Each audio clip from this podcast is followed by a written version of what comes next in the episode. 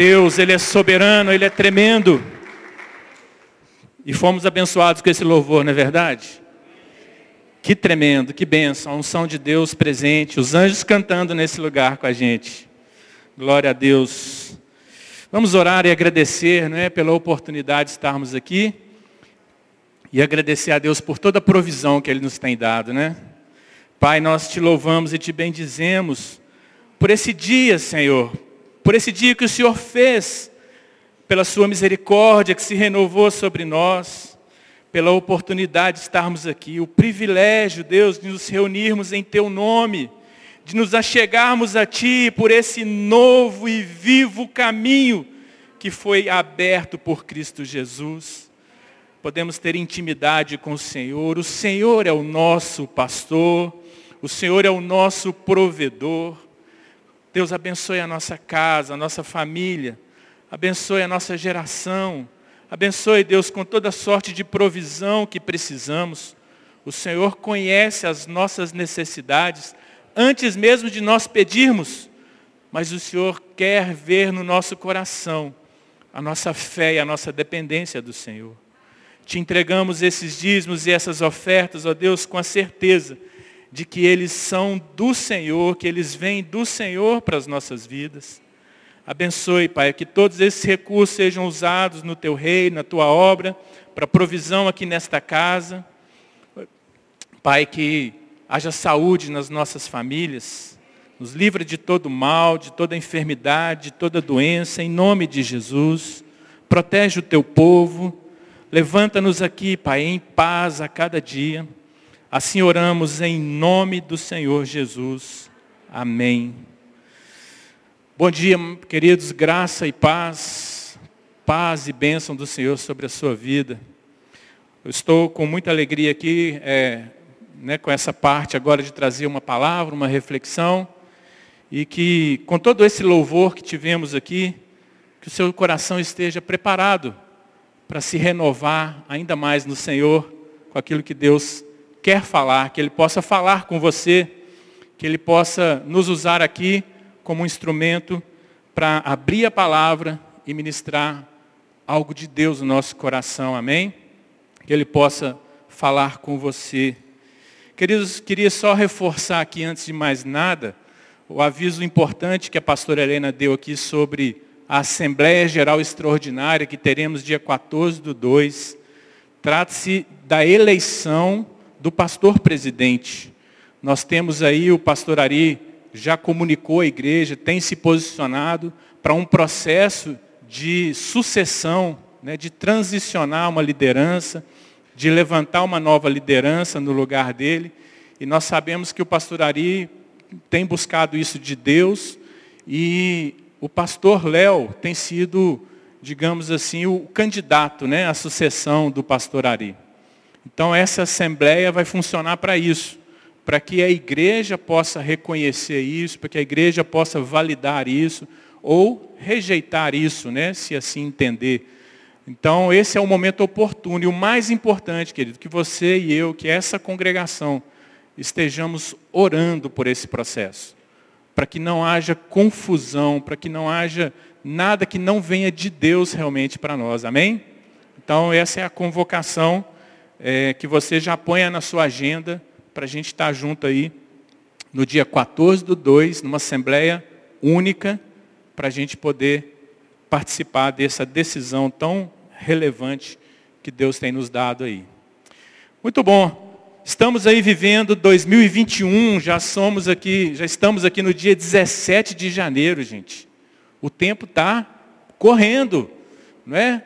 O, não tem nada parando aí o tempo de andar. Então nós não podemos também perder nada daquilo que Deus tem para nós, não só esse ano, mas você já parou para pensar que nós estamos começando a terceira década do século 21? Nós temos aí a terceira década do século 21 e grandes coisas da parte do Senhor vão acontecer nesse tempo, querido. Nós precisamos realmente nos fortalecer em fé e esperança. E a direção que Deus realmente deu para a equipe pastoral, através do pastor Ari, realmente foi chamar a existência, nesse ano de 2021, o ano da esperança. O ano de ativarmos a nossa fé e a nossa esperança. Colocarmos a nossa esperança naquilo que é eterno, naquilo que realmente faz sentido da parte de Deus para as nossas vidas. Então está aí a nossa oportunidade né, de recebermos de Deus coisas específicas que Ele tem para nós nesse ano e nessa década que já está começando aí, que a gente está fazendo parte dela. E é sobre fé e esperança né, que eu trago aqui a palavra de hoje para a gente pensar, para a gente refletir, falando sobre esse tema, esperança. E eu chamo a minha palavra aqui de contra toda esperança. Contra toda esperança. Mas nós vamos falar de esperança e você está trazendo uma mensagem que o título dela é Contra toda esperança. Vocês vão entender o que, que significa contra toda esperança, de onde eu estou tirando isso. Mas quando a gente fala de esperança, não tem como associar a fé. Fé e esperança andam completamente juntas, estão totalmente ligadas. É tão ligado fé e esperança que a gente até se confunde, não é verdade? Tem hora que a gente chama de fé aquilo que é esperança, tem hora que a gente chama de esperança aquilo que é fé. Mas as duas são tão ligadas que praticamente elas se tornam uma coisa só. É, na nossa mente, né, que gosta de separar as coisas, de catalogar, muitas vezes a gente se confunde, mas o fato importante é que elas estão ligadas e nós precisamos estar ligados nessa fé e nessa esperança. É, quando a gente fala da fé e esperança, eu quero chamar essa fé e esperança como uma dupla dinâmica. Pensa numa dupla dinâmica aí, fé e esperança. Uma dupla dinâmica, uma dupla poderosa. Poderosa para quê? Para tirar das nossas vidas todo o desânimo, para tirar da nossa vida tudo aquilo que nos paralisa, para tirar da nossa vida tudo aquilo que traz incerteza, para tirar da nossa vida tudo aquilo que possa ser desesperança. Com fé e esperança verdadeiras, não tem lugar para incerteza, para desânimo, para falta de esperança não tem lugar. Mas pode acontecer. Então vamos lá, vamos pensar sobre isso. É, quero ler com você aqui Romanos capítulo 4, verso 18. Romanos 4, 18.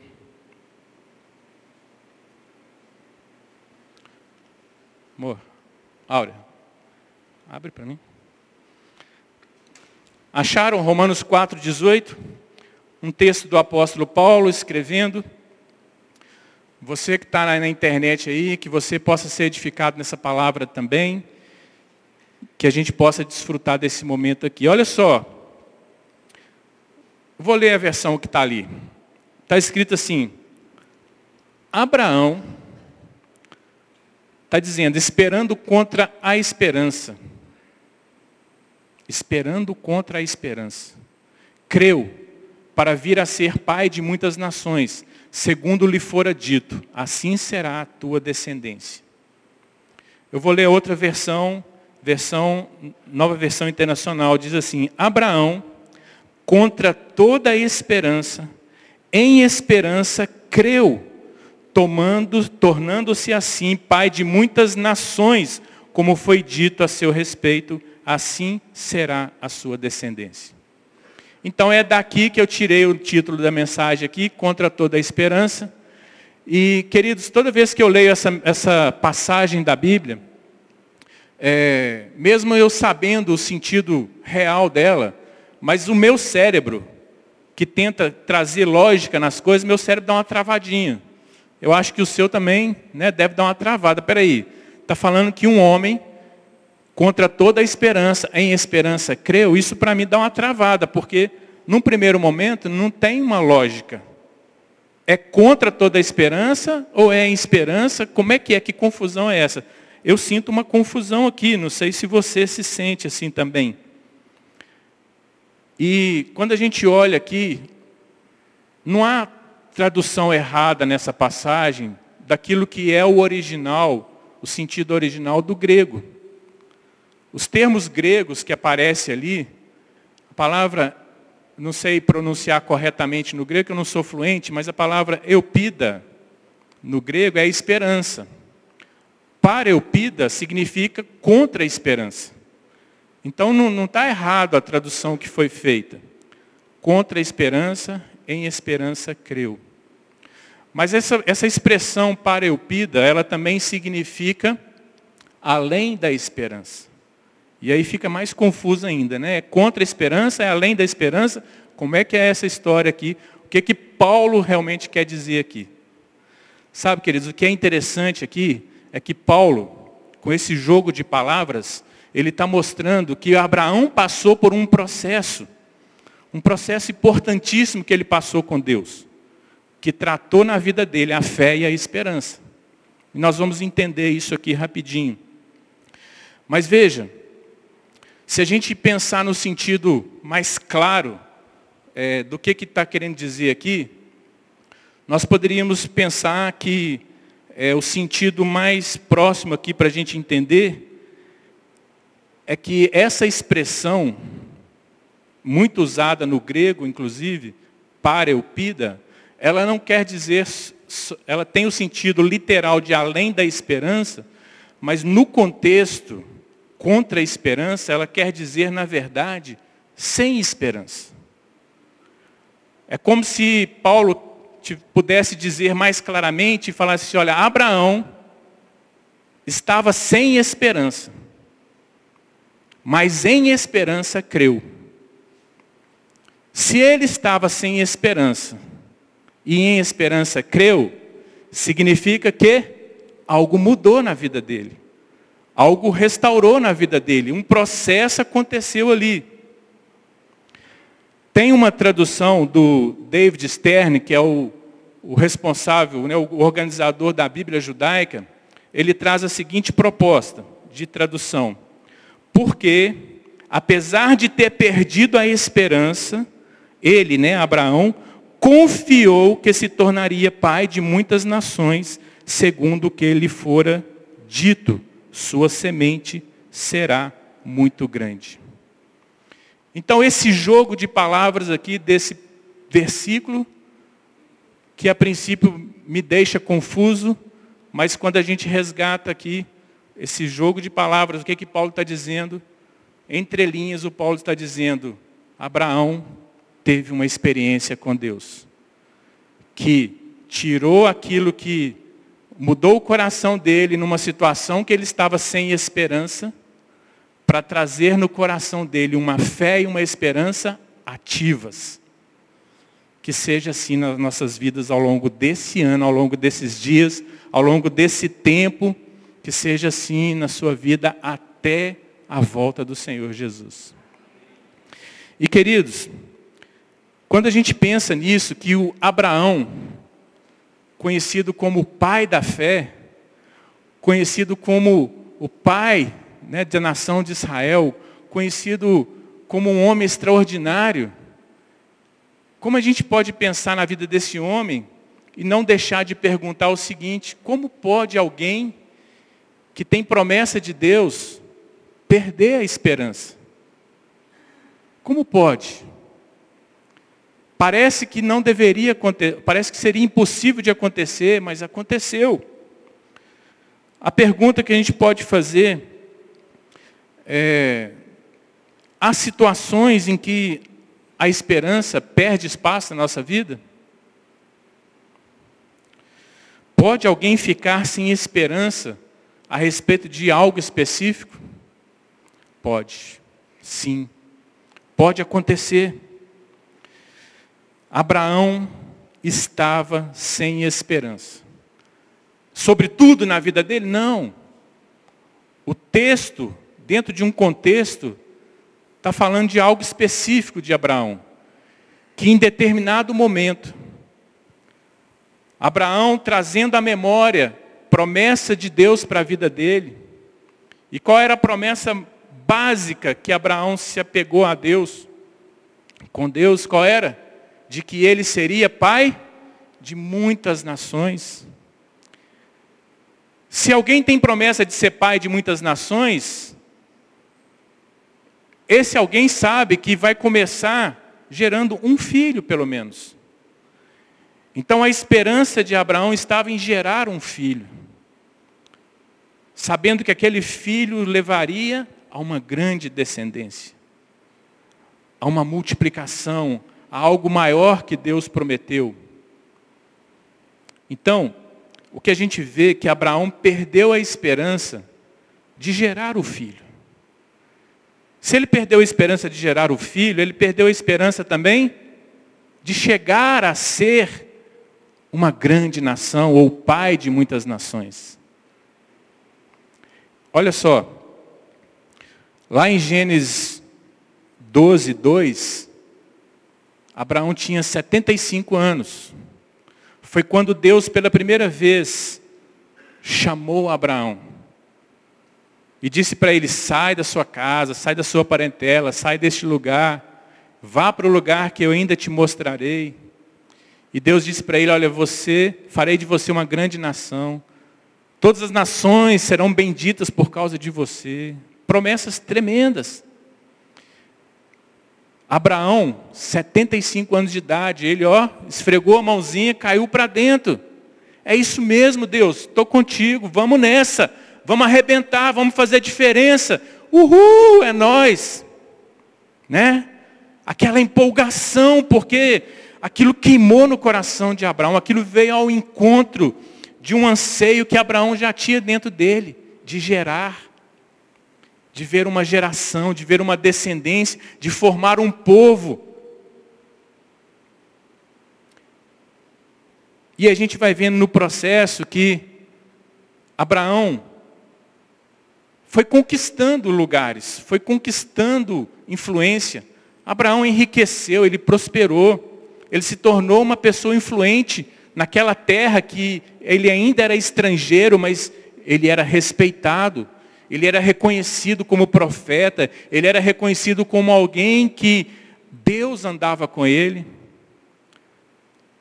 Mas Abraão passava um ano, passou dois anos, passou três anos, e nenhum filho vem, nenhuma criança foi gerada. A gente vai vendo o processo lá em Gênesis 13, 16, quando Abraão, os pastores de Abraão, os pastores de Ló, eles entram em conflito e Deus né, permite que Ló saia da presença de Abraão, que Ló vá dirigir sua vida para lugares que ele achava melhor. E naquela hora, quando Abraão estava ali, né, sentindo a perda de Ló, que era o, o que mais se aproximava de um filho para ele ali era Ló. E Abraão talvez ali questionando, né? E a promessa, Deus? Já não vai ser Ló, porque Ló está indo embora. E Deus naquela hora reforça para ele na promessa. Você, sua, a sua descendência será grande. E aí Abraão renova-se. E de repente, mais um ano, nenhum filho, mais um ano, nenhum filho. Aos 85 anos, se passou 10 anos. E Abraão, é nesse contexto de Romanos 4,18 que Paulo está falando. Que Abraão perdeu a esperança. Dez anos se passaram. Deus, dez anos, e aí? Não tem filho. Vamos ler Gênesis 15 para a gente entender um pouco mais dessa história. Vocês estão conseguindo acompanhar aí? Gênesis 15. Vamos ler um pouco mais dessa história para a gente entender o contexto daquilo que Paulo está trazendo para a gente, daquilo que pode ser útil para a sua vida hoje, para a minha vida, no que diz respeito a um processo de Deus, para que eu e você possamos viver na nossa vida uma verdadeira renovação de fé e esperança. Então, Gênesis capítulo 15, vamos ler de 1 a 6. Vou ler aqui a nova versão internacional. Depois dessas coisas, o Senhor falou a Abrão numa visão. Não tenha medo, Abrão. Eu sou o seu escudo. Grande será a sua recompensa. Mas Abraão, Abraão perguntou: Ó soberano Senhor, que me darás se continuo sem filhos e o herdeiro do que possuo é Eliezer de Damasco? E acrescentou: tu não me deste filho algum, um servo da minha casa será o meu herdeiro. Então o Senhor deu-lhe a seguinte resposta: Seu herdeiro não será esse. Um filho gerado por você mesmo será o seu herdeiro. Levando-o para fora da tenda, disse-lhe: Olhe para o céu e conte as estrelas, se é que pode contá-las. E prosseguiu: Assim será a sua descendência. Abrão creu no Senhor e isso lhe foi creditado como justiça. Vamos ler só até aqui. Queridos, há situações nas nossas vidas que o curso natural da vida, as coisas ao nosso redor, a natureza né, da nossa vida, nós, nós nascemos, crescemos, vamos chegando na velhice, vamos vendo algumas coisas mudando no nosso corpo, vamos sentindo o peso da idade, vamos naturalmente sentindo a resistência de promessas.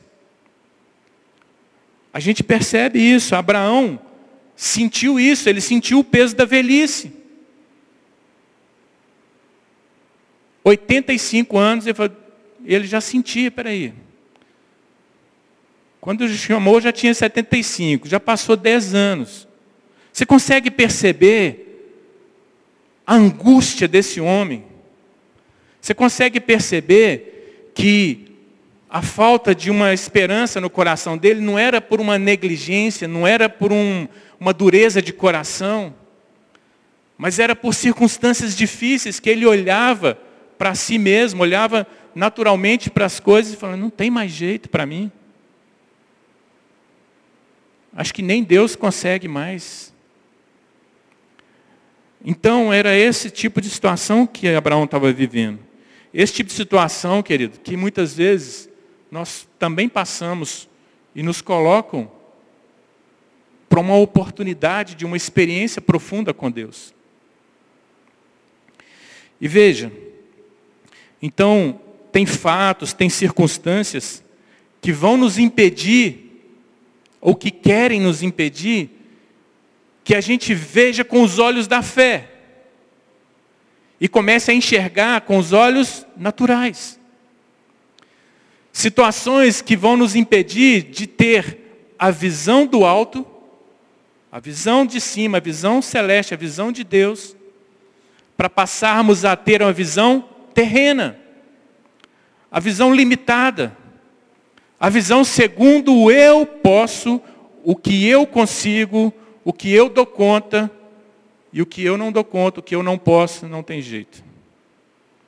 Quando Paulo diz, olha, Abraão contra toda a esperança. E nós lemos aqui que contra toda a esperança, no termo original significa além da esperança. Imagine você que esse púlpito aqui representa a esperança. Então aqui está representado esperança. Quando eu estou aqui nesse púlpito, eu estou na esperança. Se eu estou antes do púlpito, eu estou aquém da esperança. Se eu estou depois do púlpito, eu estou além da esperança.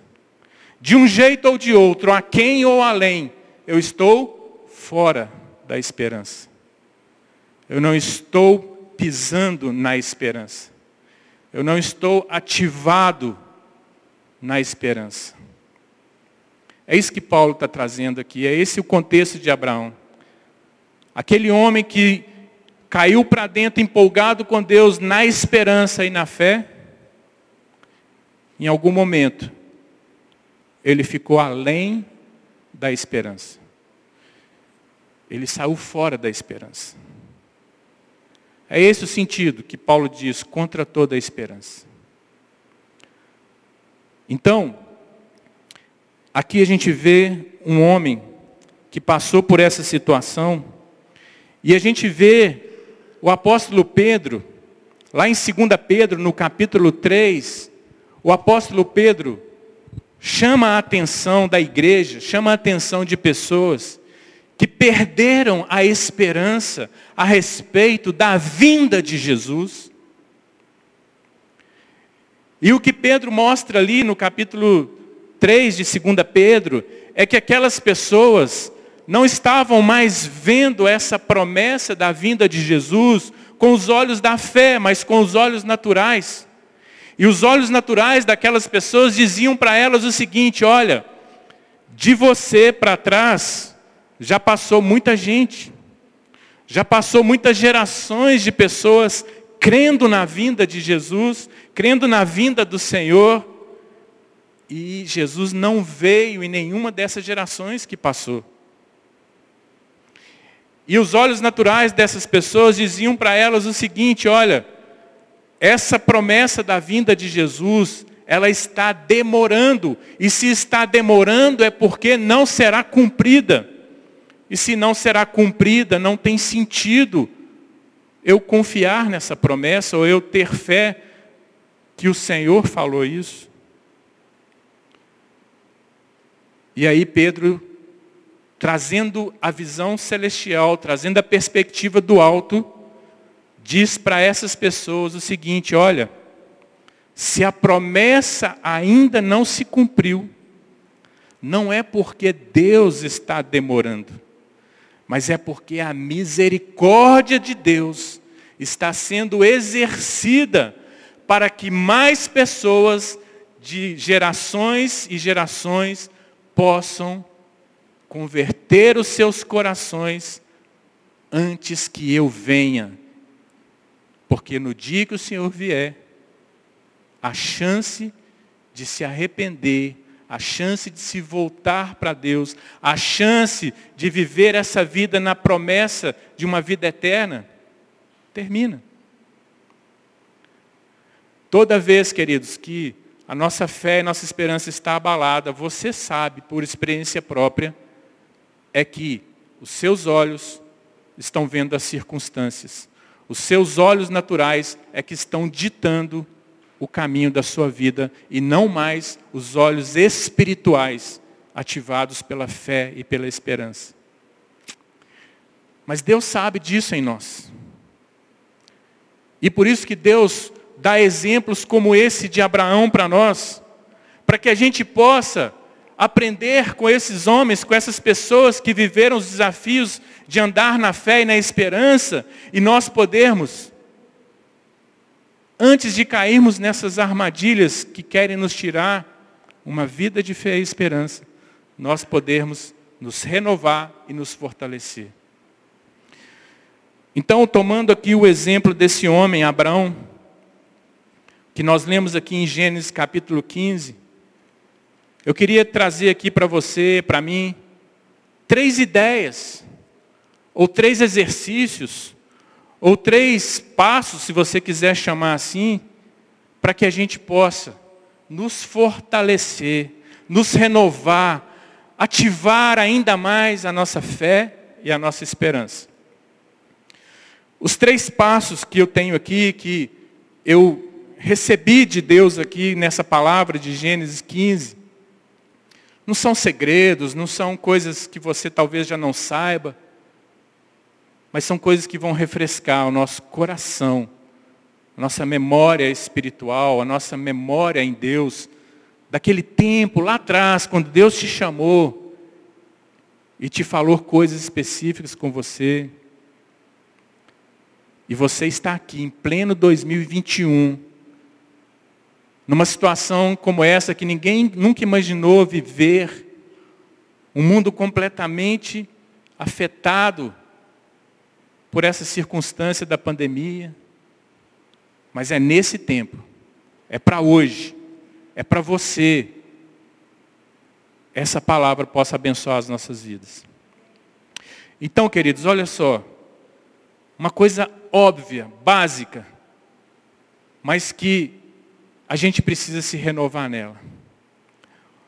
Chame de o que você quiser, de passo um, chame de ideia um, chame de item um, mas é o seguinte: tenha viva as promessas de Deus na sua mente, no seu coração. Tenha viva as promessas de Deus. tenha promessas de Deus. Quando você pega este livro, a Bíblia, esse conjunto de livros, há nela, há nele, há na Bíblia muitos, muitas promessas. Promessas para a igreja do Senhor, promessas para famílias, promessas para nações. Há muitas promessas. Agora eu quero falar para você o seguinte: qual é a promessa específica de Deus para a sua vida? Qual é a promessa específica que Deus te deu, desde que Ele te chamou? Se você não tem uma promessa específica de Deus, querido, você precisa ter. Você precisa buscar de Deus, você precisa questionar Deus. Porque todo mundo que Deus chama, ele traz algo específico. Porque Deus dá dons específicos, Deus tem ministérios específicos, Deus tem serviço específico, Deus tem algo específico para você, porque você tem um relacionamento específico com Deus. E nós precisamos de promessas específicas, porque por mais que a gente esteja no balaio aqui, sendo o corpo de Cristo, com uma promessa universal para todos nós, mas você precisa entender o sentido da sua vida.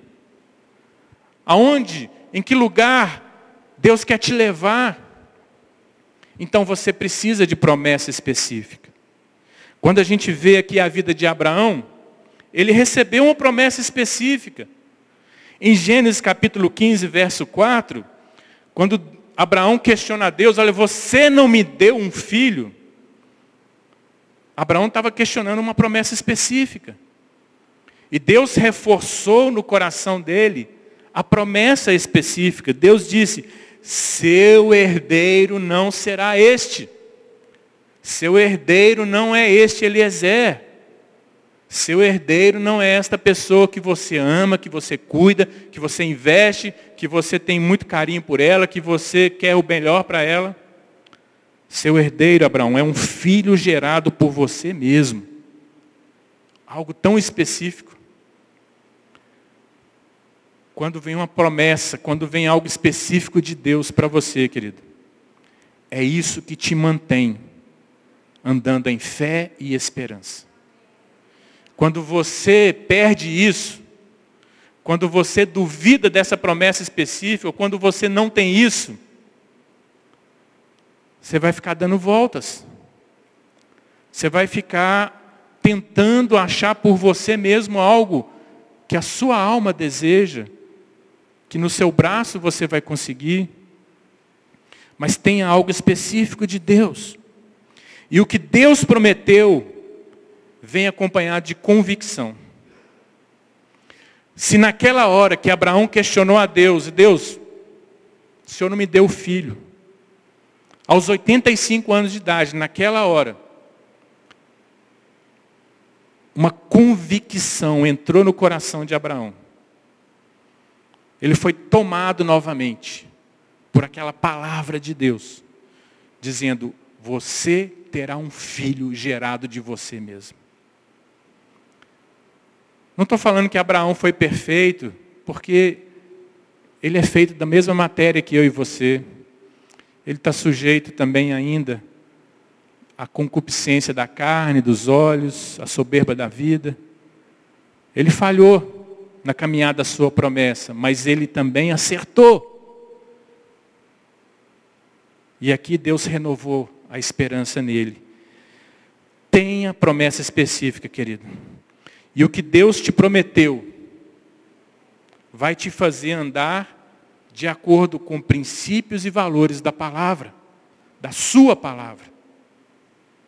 Porque tudo aquilo que Deus te prometeu, mesmo uma coisa específica, vai funcionar dentro de princípios e valores de Deus.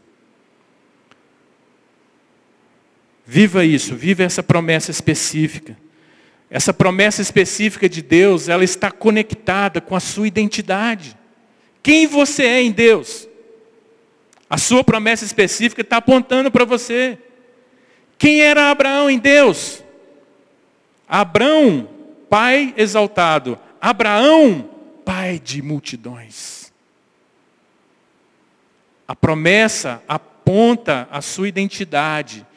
E mais do que isso, aponta o seu propósito, ativa a sua identidade, clarifica o seu propósito. Por isso, querido, se você está vivendo a sua vida cristã, está vivendo a sua vida de igreja, está vivendo a sua vida lendo a Bíblia, mas até hoje, você não sabe quem você é em Deus, você não sabe o propósito de Deus para a sua vida, ou você não tem uma promessa específica, ou mais de uma promessa específica para você, para um pouquinho. Fecha a sua vida, entra no seu quarto, entra numa intimidade com Deus, fala, Deus, é agora, Deus, eu entendi que eu estou dando voltas, vamos fechar aqui, Deus, fala comigo. Deus tem prazer em te falar, querido. Se você tiver convicção, é, desejo realmente de ouvir o que Deus tem para falar. E não tenha medo se Deus falar como falou para Abraão. Abraão, sai da sua casa, sai de onde você está, deixa isso para lá, rompe com isso, cai para dentro, você vai passar por uma jornada nova. Não tenha medo, porque você vai viver o melhor de Deus. Esse é o passo um, essa é a ideia um. Tenha promessas de Deus. E não fique preso, querido, em promessas de um coração obstinado. Sabe que um coração obstinado às vezes vai encontrar promessas que Deus deu, mas não porque Deus queria dar, mas pela sua obstinação. Para que você lá na frente veja que não era isso e possa acertar. Então já sai fora disso. Não fique presos a promessas criadas ou dadas por homens, por pessoas. Às vezes Deus vai usar pessoas para te fazer entender algo específico que Ele tem para você. Mas coloque tudo para realmente saber que veio de Deus. Teste com a palavra de Deus, teste com o testemunho de Deus, teste com o Espírito Santo falando ao seu coração, teste com conselhos. Segundo passo, segundo ponto aqui, visualize as promessas de Deus. Visualizar as promessas de Deus, como assim? Deixa eu te explicar. Isso é um exercício. Crie algo que represente a promessa de Deus. Escreva. Se é um versículo, escreva esse versículo para que você possa lê-lo constantemente. Se esse versículo representa a sua promessa, escreva ele. Se não há um versículo, mas há uma visão, há uma imagem, faça uma imagem. Desenhe, fotografe, escolha algo que dê matéria, dê, dê corpo, dê um, uma forma de você visualizar. Eu vou explicar isso melhor. Mas crie algo que represente a promessa de Deus. Mas onde está isso na Bíblia? Que coisa estranha é essa? Queridos, olha o que, que Deus me, me fez ver aqui. Deus levou Abraão a viver esse exercício. Quando Deus vira para Abraão, depois de Abraão questionar ele sobre a, a promessa, e Deus falar para ele a promessa específica, Deus vira para Abraão e fala, Abraão, sai da sua tenda aí. Olha para o céu e conta as estrelas, se você pode contar. Assim será a sua descendência. Deus deu para Abraão um exercício poderoso de representar numa imagem aquilo que era a promessa de Abraão. Deus mostrou para Abraão coisas que Abraão estava familiarizado.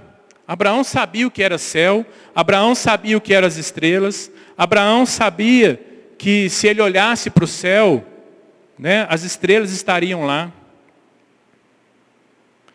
Deus usou elementos que Abraão conhecia para colocar na mente e no coração de Abraão a visão de uma promessa. Abraão, essa é a promessa. Imagine, querido, Abraão e Sara toda vez indo deitar ou chegando à noite, podendo olhar para o céu e ver representado toda aquela constelação de astros, de estrelas, e de repente brincando de contar, está ali, olha, o primeiro filho, o segundo, o terceiro, uma geração. Aquela constelação representa toda uma, uma geração, aquela outra, aquela outra. Um exercício poderoso. Queridos, veja, Deus deu um exercício para Abraão. Não, fazer, não, estou fazendo aqui uma doutrina, tá ok? Mas estou dando para você algo que faz sentido para nós seres humanos. E Deus nos fez, Ele sabe como nós funcionamos. A sua mente, quando começa a visualizar algo, no seu cérebro, que é o físico, já começa a estabelecer conexões, já estabelece, começa a estabelecer uma forma de você alcançar aquilo, de você chegar àquilo, aquilo que a sua mente já está vendo, em algum momento, o seu corpo estará pronto para viver aquilo. Imagine Abraão vendo, exercitando, não colocando aquela imagem como algo que realmente ele ficasse dependente dela. Porque ele sabia que a dependência dele estava em Deus. Mas aquilo era uma imagem poderosa. E Deus tinha feito esse exercício com Abraão antes desse episódio das estrelas. Deus virou para Abraão lá atrás e disse para ele: Abraão, olha para essa terra. E conta essas areias, conta esses grãozinhos de terra que você tem, se é que você pode contar. Deus já estava mostrando a Abraão, ativando na mente dele, no coração dele, que de uma imagem poderosa, uma imagem que iria transformar a vida dele. Não estou falando para você sair daqui e começar a criar imagens que você vai ficar carregando elas como um amuleto para você. Estou falando de você ativar a sua mente para enxergar as grandezas do que Deus tem falado a seu respeito. E grandeza não quer dizer que você é, vai fazer algo maior, enorme, mas tudo que Deus faz, querido, a grandeza. É nobre. Então, esse é um passo importante, você visualizar. A gente vê a experiência que é, Jacó teve, uma experiência muito louca ali em Gênesis capítulo 30. Talvez ele tenha aprendido com Abraão, não sei. Mas, quando Jacó está lá é, trabalhando para que ele pudesse formar o seu rebanho de cabras, de ovelhas, e ele faz um pacto, faz um acordo com o seu sogro, com Labão, para que as ovelhas que nascessem manchadas, que nascessem listradas, seriam dele. E as que não fossem manchadas ou listradas, seriam de Labão. E o que que Jacó faz? Cada vez que as ovelhas iriam, estavam no cio, cada vez que os animais estavam no cio, e aquela época de cruzar, de gerar, ele colocava varas, pegou três varas, colocava ali, riscava elas. E a Bíblia diz que aqueles animais, ao beber a água, onde estavam aquelas varas, aqueles animais geravam mais e mais crias, malhadas, listradas. E Jacó prosperou nisso. Mas o segredo de Jacó não estava não estava numa mágica, não estava numa técnica, não estava em fazer algo que a biologia é, não, não, não conhece ainda, não. Lá em Gênesis 31 ele deixa claro que ele fez isso porque essa foi a imagem que Deus deu para ele. Lá em Gênesis 31 fica claro que Jacó viu isso numa visão de um anjo falando com ele, que ele teria ovelhas malhadas, pintadas, Então Jacó colocou aquelas varas lá, que eles não foi para as ovelhas, foi para um exercício dele, para olhar cada vez que ele via aquelas varas, era um momento dele falar: Deus, estou zelando pela Sua promessa, e eu sei que eu não posso fazer nada, é o Senhor que fará. Tem uma visualização das Suas promessas porque isso vai fortalecer você. Naquela hora que as circunstâncias estão contrárias, que o mundo está desabando, que as notícias são ruins, que está todo mundo falando de crise, você tem uma imagem clara na sua mente, no seu coração, dizendo: Deus está nessa promessa. Deus tem uma promessa. Então, você não se abala. Isso que Deus trouxe para Abraão. Isso que Deus traz para nós. Terceiro e último ponto aqui, estamos fechando. Mas Deus disse, eu quero trazer o terceiro ponto aqui dizendo para você uma coisa que todos nós geralmente ouvimos dizer na igreja. Cumpra as condições da promessa. Cumpra as condições da promessa. As promessas de Deus vêm acompanhadas de condições. Todas elas, todas elas. Por que todas elas? Porque todas as promessas exigem uma condição básica, pelo menos. Qual é? Crer. Confiar. Mas confiar em quê? Na promessa em si? Não. Confiar no Senhor das promessas. Confiar naquele que deu a promessa. É isso que Abraão fez. A Bíblia diz que Abraão, depois de ouvir a Deus, depois de olhar para as estrelas, a Bíblia diz que Abraão creu no Senhor. Gênesis 15, 6. Abraão creu no Senhor. Não é crer na promessa em si, não é crer naquilo que você já conseguiu visualizar em si, mas é crer no Senhor da promessa. Então, essa é a condição básica de você alcançar a promessa, continuar crendo.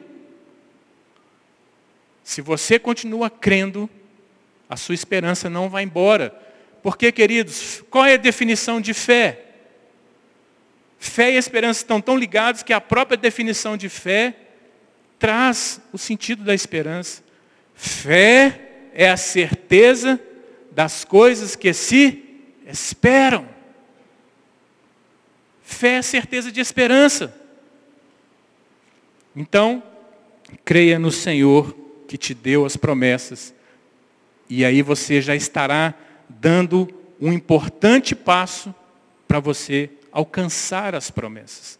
Promessas específicas que Deus te deu. Promessas que Deus tem para nós. Então, essa é uma condição básica. Mas qual é a outra condição? Bom, existem promessas, queridos, que aí você vai ter que ter a sua fé, não só aquela fé que você declara, eu creio, mas uma fé que você vive por ela, que você mostra as obras dessa fé. Quando Abraão disse, quando Deus disse para Abraão, ali em Gênesis capítulo 15, no verso 7 e 8, Deus disse para Abraão, é, diz assim, eu sou o Senhor que eu tirei de Ur dos caldeus, dar-lhe-ei esta terra como herança. Promessa, vou te dar essa terra, Abraão, como herança. Além do filho, Abraão, vou te dar essa terra como herança. E aí Abraão faz uma pergunta natural para ele, dizendo, Senhor, como posso saber que tomarei posse dela? Como posso saber?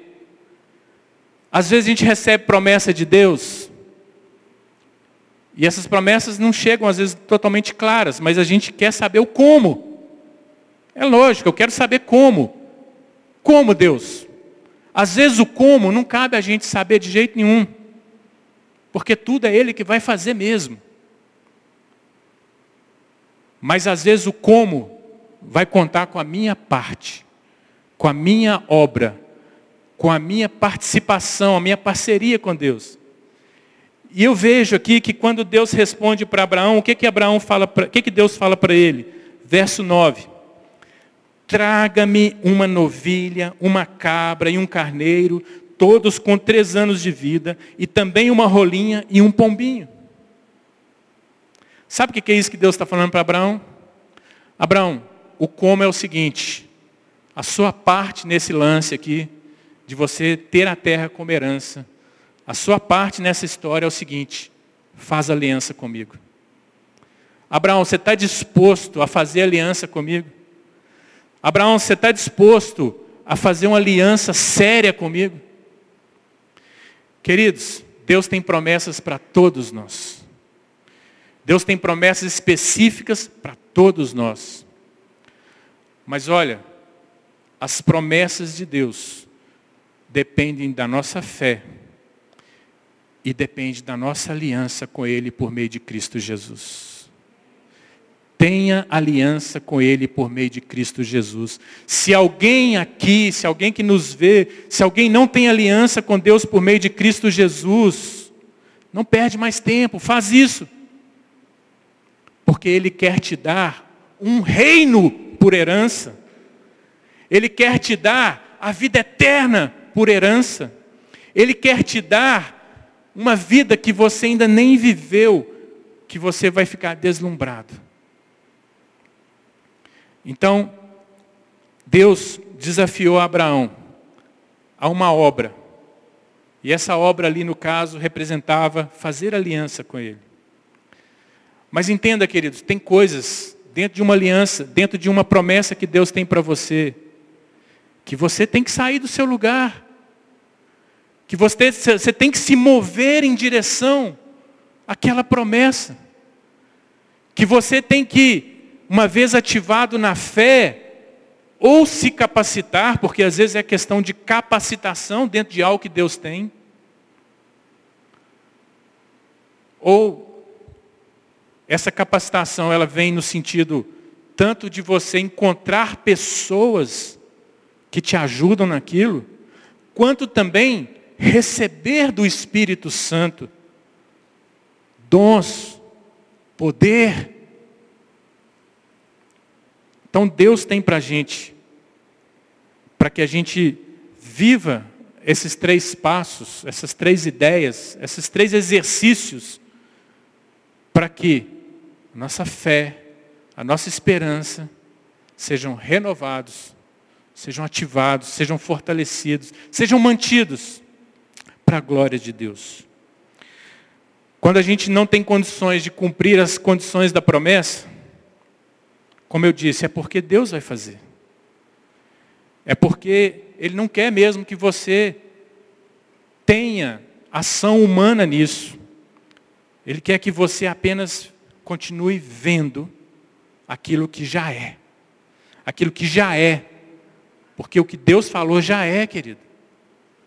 O que Deus falou já é. E lá em Filipenses nós encontramos que fiel é aquele que nos chamou.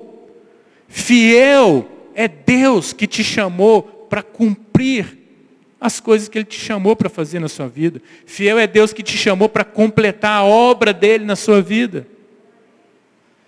Isso te dá esperança? E lá em Filipenses diz ainda que Ele é aquele que opera em nós tanto o querer, quanto o efetuar, quanto o realizar. Queridos, se você quiser esquecer qualquer coisa que eu falei aqui, fica com esses dois versículos de Filipenses para você. Filipenses 1,6, Filipenses 2,13. Fiel é aquele que te chamou para completar a obra que ele começou na sua vida. E ele é aquele que opera em você tanto querer quanto realizar. Amém? Que essa palavra possa te acompanhar nessa semana. Que você possa tirar um tempinho na sua casa, pensar novamente sobre esses três pontos, passar em revista o seu coração e dizer, Deus, promessa específica, está faltando. Oh Deus, promessa específica, ela está amortecida, restaura. Oh Deus, quero questionar como Abraão fez, Deus, Já passou 10, 15, 20, 30, 40 anos, Deus, e cadê a promessa? Deus sabe quando o questionamento vem de um coração que quer realmente uma resposta para mudar a sua vida, e não uma, um questionamento para colocar Deus na parede, Deus, você não é de nada, você não vale nada. É diferente. Deus sabe. Mas Deus ama quando a gente se aproxima dele. Deus te abençoe, querido. Deus te fortaleça nessa palavra. Quero, quero que você, se você puder, quero te pedir que você se coloque de pé. Que nós vamos orar por esse momento. Nós já estamos encerrando. Mas qual é a sua situação? Qual é a sua verdade com Deus? Qual é a sua verdade? Qual é a sua verdade na sua história com Deus? Você está vivendo uma vida que realmente está andando em fé e esperança? Ou você está vivendo uma vida que está andando de acordo com as circunstâncias, de acordo com aquilo que você consegue enxergar naturalmente, não mais com os olhos da fé. Qual é a sua realidade? Eu não estou aqui apontando o dedo para ninguém, porque na verdade essa palavra veio para mim. E essa palavra Deus mostrou verdades a meu respeito, que eu preciso caminhar com Deus. Mas se ela serve para você, querido, coloca agora o seu coração diante de Deus. Pai, Obrigado, Deus, pela Sua palavra viva e eficaz. A palavra mais cortante do que uma espada de dois gumes. A palavra que é capaz de separar juntas e medulas e de discernir os pensamentos e intenções do coração. Deus, passe em revista o nosso coração. Assim como o Senhor teve com Abraão naquele momento crítico da história dele, Senhor. Quando ele se dizia, dizia para ele mesmo, não tenho mais esperança. Essa promessa específica não tem jeito mais. Não tem como. O meu corpo já está velho, a minha mente já está embotada, eu já não tenho condições. Mas o Senhor renovou ali a vida dele. Deus, Deus nos levantamos aqui, Pai. Pedimos ao Senhor que o Senhor venha fazer coisas novas segundo a promessa específica que o Senhor tem dado a cada um, segundo a promessa específica que o Senhor tem dado para a igreja metodista congregacional. Oh Deus, temos chamado a existência esse ano de 2021, o ano da esperança. E a nossa esperança não está em nós mesmos, a nossa esperança não está nessa estrutura, a nossa esperança não está em governos, a nossa esperança não está em homens, nossa esperança está no Senhor. Deus, renova isso em nós, na nossa casa. Dá-nos, Senhor Deus, a, a visão que a gente possa realmente enxergar, Deus, com os olhos da fé, a promessa do Senhor. Quando o Senhor chamou Abraão para fora para ver as estrelas no céu, era dia, Senhor. Era dia, o sol brilhava, as estrelas estavam escondidas e o Senhor chamou ele para enxergar as estrelas no céu. Mas a gente vê, Deus, que depois ele pôde enxergar com os olhos da fé, por isso ele creu, Deus. Ele creu no Senhor. Muito obrigado, ó Pai, por tudo que o Senhor tem feito nas nossas vidas. O Senhor nos chamou e o Senhor vai completar essa obra em nós. Quero abençoar, Deus, a nossa vida aqui, Pai, com a oração que o Senhor nos deu que o Senhor te abençoe e te guarde. Que o Senhor faça resplandecer o seu rosto sobre ti e tenha misericórdia de ti. Que o Senhor sobre ti levante o seu rosto e te dê paz em nome de Jesus. Beijão, queridos, vão em paz. Tem uma semana de vitória aí. Glória a Deus.